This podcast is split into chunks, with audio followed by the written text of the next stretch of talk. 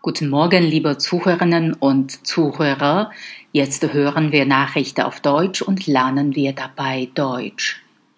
Neue IC-Linie in Ostdeutschland.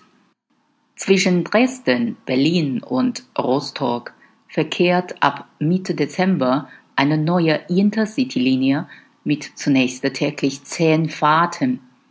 Ab März 2020 soll diese Verbindung täglich im Zwei-Stunden-Takt 16 Mal angeboten werden, teilte der Konzern mit.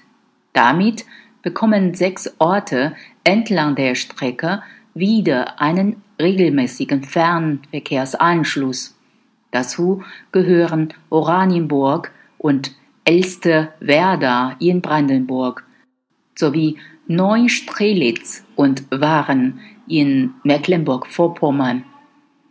Im Mai 2020 sollen Warnemünde und der Flughafen Schönefeld hinzukommen